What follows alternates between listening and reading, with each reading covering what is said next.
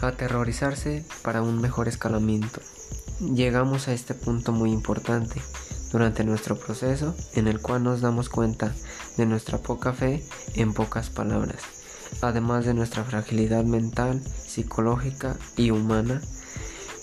Al hablar de esto último no creen que se parece al famosísimo miedo, tal cual podría ser miedo al que dirán de mí, a fracasar, a perder momentos increíbles, a noches de desvelo, a perder dinero, a no tener descanso como los demás, etc.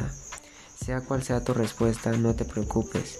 Más adelante verás y te darás cuenta de que tu vida no dependerá de lo que hagan o dejen de hacer otras personas, sino de lo que tú hagas o dejes de hacer.